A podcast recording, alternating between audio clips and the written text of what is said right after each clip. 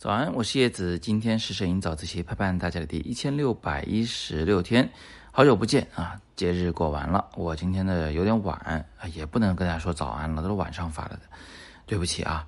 因为刚从重庆到了成都，刚刚安顿下来。那么今天是周四，我们还是按惯例给大家看两张照片，然后来讲讲照片背后的思路和故事。今天讲讲一个小小的知识点，就在日落的时候、日出的时候，拍不拍太阳这件事。那么，嗯，今天给大家秀的这张照片就是由 iPhone 拍的，并且呢没有修图，我觉得也不用修了，颜色挺好看。那原因呢是因为我这个大家都知道嘛，我拿的是一个大的笨重的胶片相机拍的照片，胶片还没出来，所以大家就先看看手机片子。那这是在千厮门大桥上拍的洪崖洞，我去的时候千厮门还没有那么多人啊，呃，那我在上边也是看到其他的摄影爱好者。支着架子在那等日落，我就因为路过，顺手就拿起手机拍了两张。而这两张构图很不一样，就是主要区别呢是那个太阳，有一张是被拍进来了，有一张呢是刻意的躲在了画面之外。那么我是观察到一个规律，就是在日出日落的时候，我们摄影爱好者啊总是会忍不住要去拍太阳，就拍那个球。我也非常理解大家。因为对于所有的这种非夜行性的动物而言呢，太阳那简直就是神呐！它能够带来光和热，它能带来食物，驱赶野兽，是吧？是安全感的主要来源。所以人人都喜欢太阳。那拍照的时候呢，也喜欢拍。但是拍照的时候拍太阳就会有个问题啊，比如说。我这张手机拍的照片里，虽然我已经打开了 HDR，手机已经在尽力压制那个阳光的刺眼，但是太阳那个位置呢，还是曝光过度了。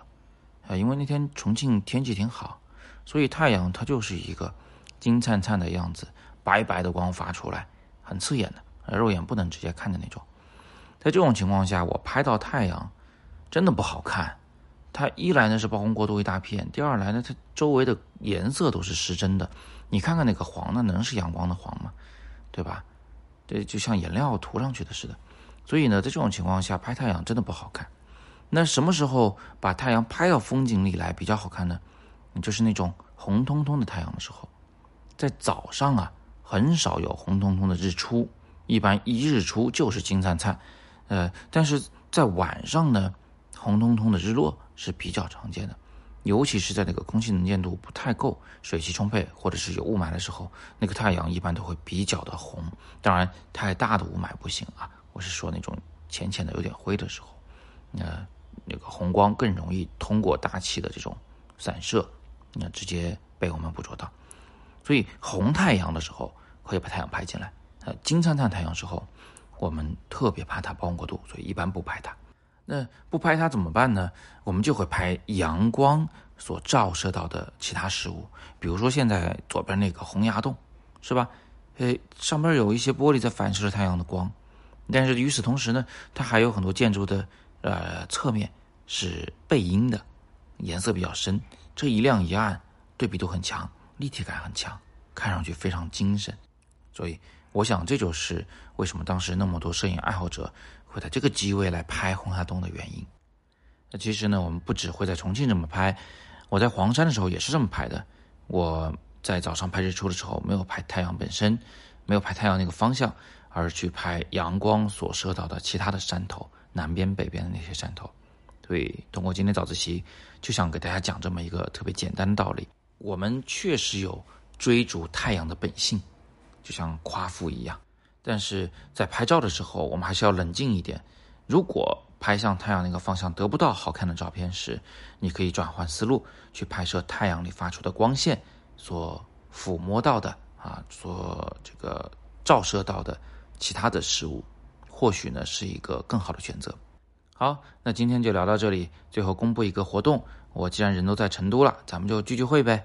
啊，我们有一个传统活动叫做摄影小聚。我走到哪个城市，就跟哪个城市的小伙伴们见见面啊，我们聊聊摄影啊，交交朋友啊，讲讲自己的一些这个摄影学习的经验呐，对艺术的一些看法啊，等等等等都可以。你们有什么问题也可以带过来。咱们时间呢就选在周六晚上的七点钟，地点大致上离天府广场不会太远，因为我住这边。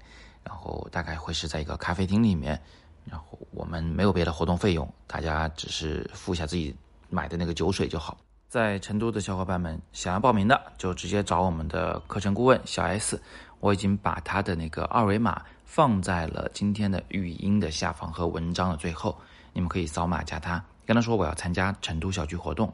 我们就会拉一个小群，然后在群里来公布具体的聚会地点、时间。好，那今天我们就简单聊这么多，非常期待跟大家见面。